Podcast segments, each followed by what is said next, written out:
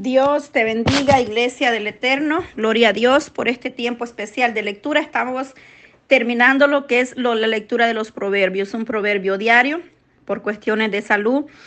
Eh, nos habíamos quedado en el proverbio 29, pero gracias a Dios vamos hacia adelante, avanzando y damos lectura al proverbio de este día, Proverbios 30. Bendito sea el Señor. Vamos a leer la palabra, bendito Dios, las palabras de Agur palabra de Agur, hijo de Jaque, la profecía que dijo el varón a Itiel, a Itiel y a Ucal. Ciertamente más rudo soy yo que ninguno, ni tengo entendimiento de hombre. Yo ni aprendí sabiduría, ni conozco la ciencia del santo. ¿Quién subió al cielo y descendió? ¿Quién encerró los vientos en su puño? ¿Quién ató las aguas en su puño? ¿Quién afirmó todos los términos de la tierra? ¿Cuál es su nombre? Y el nombre de su hijo si sabes. Toda palabra de Dios es limpia. El que toda palabra de Dios es limpia. Él es escudo a los que en él esperan. No añadas a sus palabras para que no te reprenda y no seas hallado mentiroso. Dos cosas te he demandado, no me las niegues antes que muera. Vanidad y palabra mentirosa aparta de mí. No me des pobreza ni riqueza, manténme del pan necesario. No sea que me sacie y te niegue y diga quién es Jehová, o que siendo pobre hurte y blasfeme el nombre de mi Dios. No acuses al siervo ante su Señor, no sea que te maldiga y lleves el castigo. Hay generación que maldice a su padre y a su madre no bendice. Hay generación limpia en su propia opinión, si bien no se ha limpiado de su inmundicia. Hay generación cuyos ojos son altivos y cuyos párpados están levantados en alto. Hay generación cuyos dientes son espadas y sus muelas cuchillo para devorar a los pobres de la tierra y a los menesterosos entre los hombres. La sanguijela tiene dos hijas que dicen, dame, dame. Tres cosas hay que nunca se sacian. A una cuarta nunca dice basta. El Seol, la matriz estéril, la tierra que no se sacia de aguas y el juego que jamás dice basta. El ojo que es que escarnece a su padre y menosprecia la enseñanza de su madre. Los cuervos de la cañada lo saquen y lo devoren los hijos del águila. Tres cosas me son ocultas, aún tampoco sé la cuarta, el rastro del águila en el aire, el rastro de la culebra sobre la piedra, sobre la peña, perdón, el rastro de la nave en medio del mar, y el rastro del hombre en la doncella. El, el proceder de la mujer adúltera es así. Come y limpia su boca y dice, no he hecho maldad. Por tres cosas se alborota la tierra y la cuarta, ella no puede sufrir. Por el siervo cuando reina, por el necio cuando se sacia de pan, por la mujer odiada cuando se casa y por la sierva cuando hereda a su señora. Cuatro cosas son de las más pequeñas de la tierra y las mismas son más sabias que los sabios. Las hormigas, pueblo no fuerte, y en el verano preparan su comida. Los conejos, pueblo nada esforzado, y ponen su casa en la piedra. Las langostas que no tienen rey y salen todas por cuadrilla la araña que atrapas con la mano y está en su palacio, está en palacio del rey. Tres cosas hay de hermoso andar y la cuarta posee muy bien. El león fuerte entre todos los animales, que no vuelve atrás por nada. El ceñido de lomos, asimismo el macho cabrillo y el rey a quien nadie resiste. Sin neciamente has procurado enaltecerte o si has pensado hacer mal, ponle el dedo sobre tu boca, pon el dedo sobre tu boca. Ciertamente el que bate la leche sacará mantequilla. Y el que recio se suena las narices sacará sangre. Y el que provoca la ira causará contienda. Poderosas palabras de este Proverbios 30, las palabras de Agur. Wow, gran ejemplo que vemos ahí, ¿verdad? Nos presenta cuatro, la hormiga, los conejos, las langostas y las arañas. Toda la palabra de Dios es limpia, dice acá, ¿verdad? Agur en el Proverbio 30, el verso 5. Toda la palabra de Dios es limpia, o sea, la inspiración y la autoridad de Dios por medio de su bendita palabra. O sea, hay poder en la palabra del Señor. La palabra del Señor es como espada de doble filo que penetra hasta lo profundo las entrañas. Y ahí nos dice que toda la palabra de Dios es limpia. Él es escudo a los que en Él esperan. Mire qué hermoso. Él es escudo a tu alrededor, al mí, a mi vida y hacia cada una de nosotras.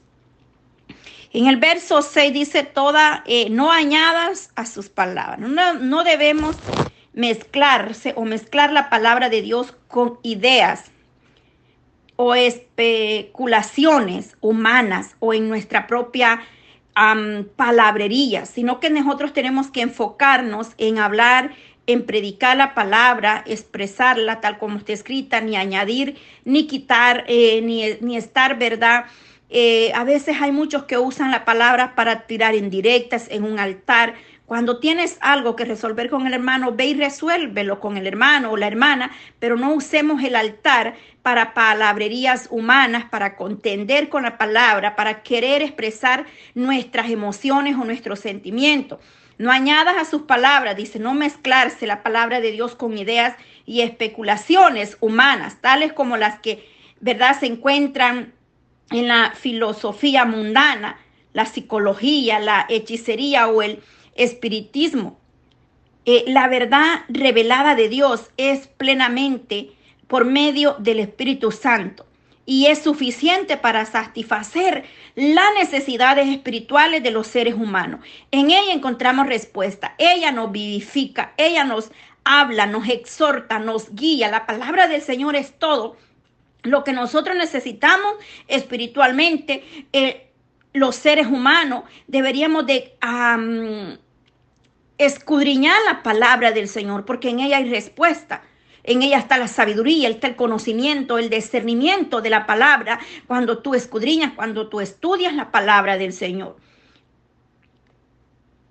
Mm, es bien importante que nosotros nos basemos siempre en la verdad bíblica a fin de complementar la vida y el testimonio en Cristo Jesús, porque Él es el único que tiene el poder y la autoridad para ayudarnos, para darnos sabiduría, entendimiento, conocimiento de la verdad a través del Espíritu Santo. Él habla, Él se manifiesta, Él se mueve, Él te exhorta, él te enseña, que es lo más importante, aprender.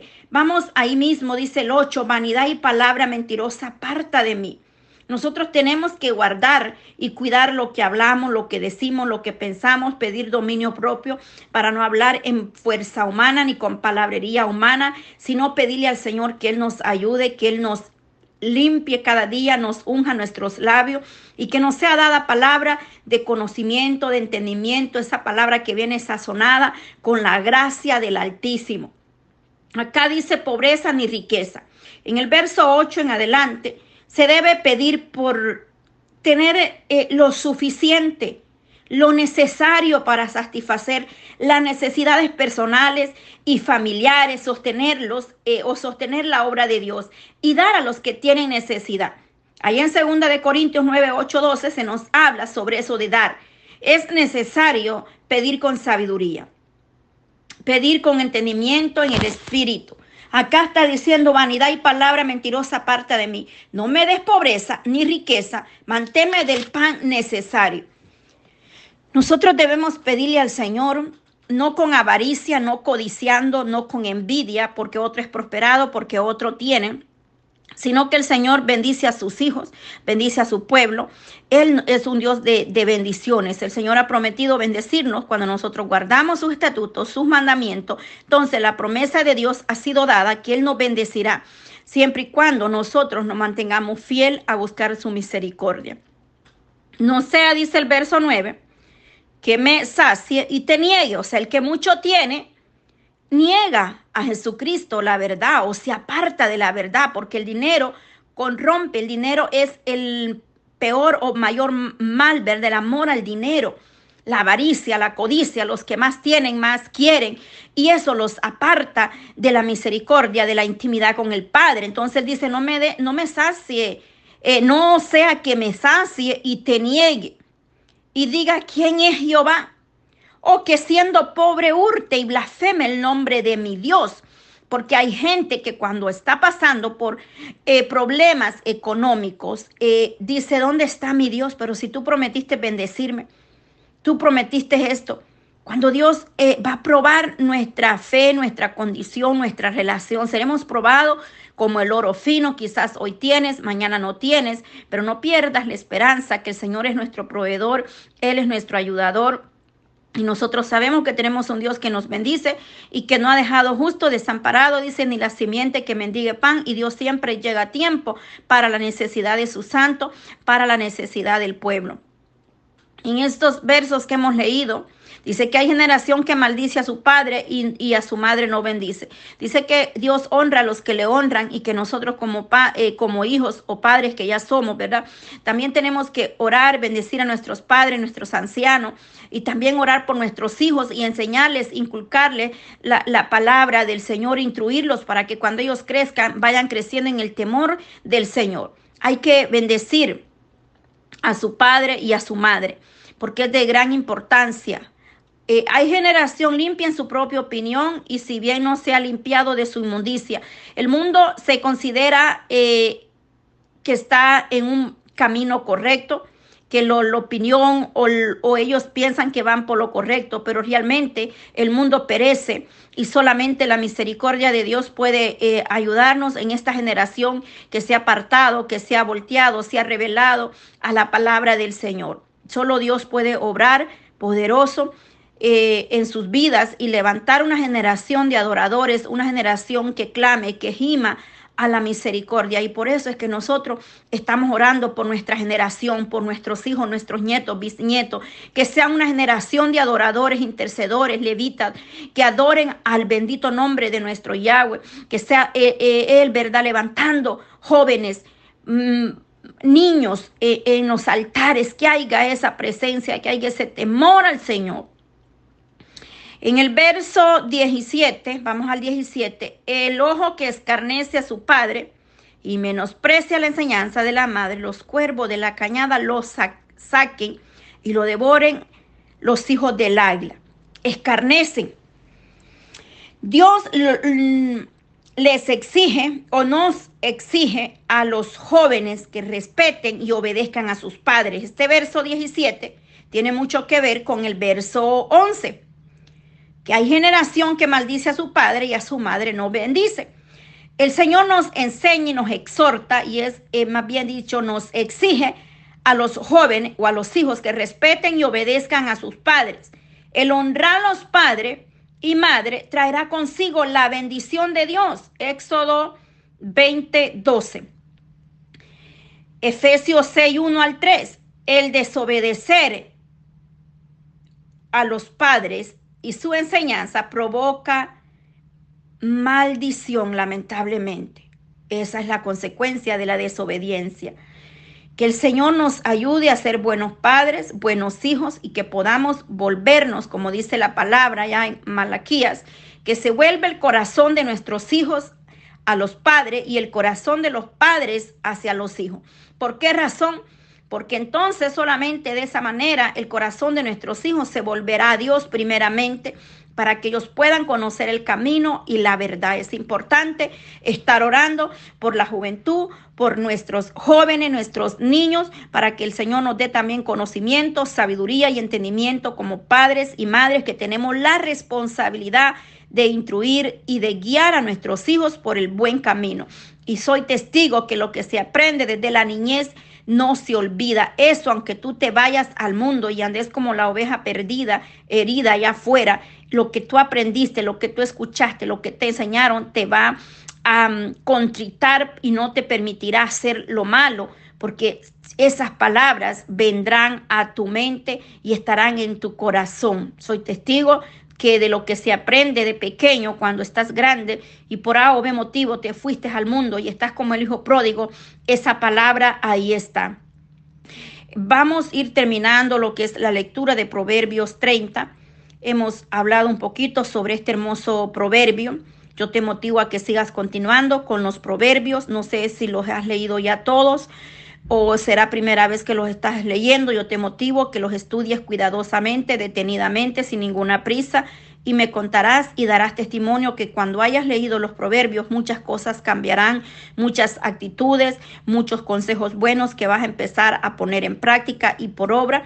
Te lo dice alguien que con testimonio propio, cuando yo leí por primera vez los proverbios, Dios obró en mi vida de una manera poderosa, sobrenatural, me ayudó. Es tremendo lo que Dios hizo en mi vida cuando yo por primera vez leí los Proverbios uno diario. Y mi gran ejemplo, con esto termino y te dejo. Las hormigas, pueblo no fuerte, y en el verano preparan su comida. No tenemos que ser perezosos. Tenemos que estar preparados espiritualmente y en todas las áreas de nuestra vida. Tenemos que mirar las hormigas y es hermoso. Yo no sé si usted ha visto cuando usted va al campo y usted ve la filita de hormiguitas que van con hojitas, con, con cosas a guardar, a preparar para el invierno. En el verano ellos preparan, son eh, sabios, wow, tremendo lo que acá nos está hablando. Tenemos que nosotros mirar y seguir estos ejemplos. Los conejos, pueblos nada forzados. Oh, son, qué gran ejemplo. Y ponen su casa en la piedra. ¿Dónde está nuestra casa? ¿Estará fundada nuestra casa sobre la roca que es Cristo? En la piedra han fundado su casa. Wow. Número tres, la langosta, que no tienen rey y salen todas por cuadrillas. La langosta, la número tres. Número cuatro, la araña que atrapas con las manos y está en el palacio del rey.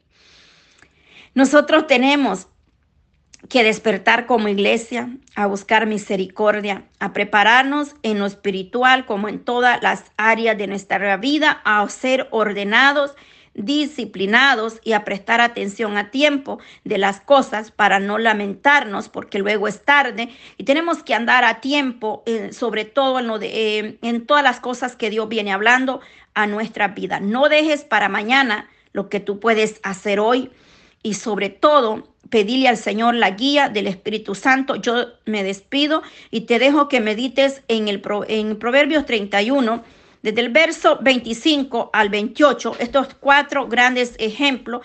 Y acá el proverbio, ¿verdad? Nos dice más ejemplos de cosas, por ejemplo, el rastro del águila en el aire, cosas que no podemos visualizar, el rastro de la culebra sobre la peña, cosas poderosas y maravillosas, más a Dios le es conocido todo lo oculto, Él lo ve, más nosotros no lo podemos ver, pero hay un Dios todopoderoso, el eterno Yahweh, Sebaó lo ve todo. Así es que yo te dejo hoy para que medites en este proverbio. Eh, meditemos en estos versos que hemos leído. Lo que usted no entiende, clámele al Señor, que Él dará sabiduría y entendimiento. Gracias, Padre, por la lectura de este día de Proverbios 30. Señor, yo te doy la gloria, la honra y la alabanza. Gracias por este momento, Padre, porque usted nos da, Señor, cada día más y cada día aprendemos de tu palabra que nos exhorta, que nos toca, Padre, que nos enseña, Dios mío. Gracias, Señor. Bendice a cada hermana, hermano, la iglesia, Dios mío, global, mundial, que está, Dios amado, escuchando estos en diferentes lugares, naciones, aldeas, las islas, Padre, los continentes, Señor amado. Yo clamo por tu pueblo, Dios mío, ahí donde hay un pueblo, Señor, que está de rodilla. Te pido que lo fortalezca, que lo bendiga, Señor, que derrame bendición, que sobre y abunde en ese hogar, Padre, donde no hay supla, Señor. Bendito Dios, donde hay un enfermo, tú eres nuestro médico por excelencia. Paseate en esos hogares, trayendo sanidad, liberación, restauración, Dios mío, en el nombre de Jesús. Padre, bendice los niños, los jóvenes, los hogares, la familia, Señor, familia restaurada, Dios mío. Poderoso Dios, tú eres grande y maravilloso, amado. En el nombre de Jesús te lo deposito en tus manos, Padre. Gracias, gracias, Señor. Bendiciones, iglesia. Dios te bendiga. Shalom.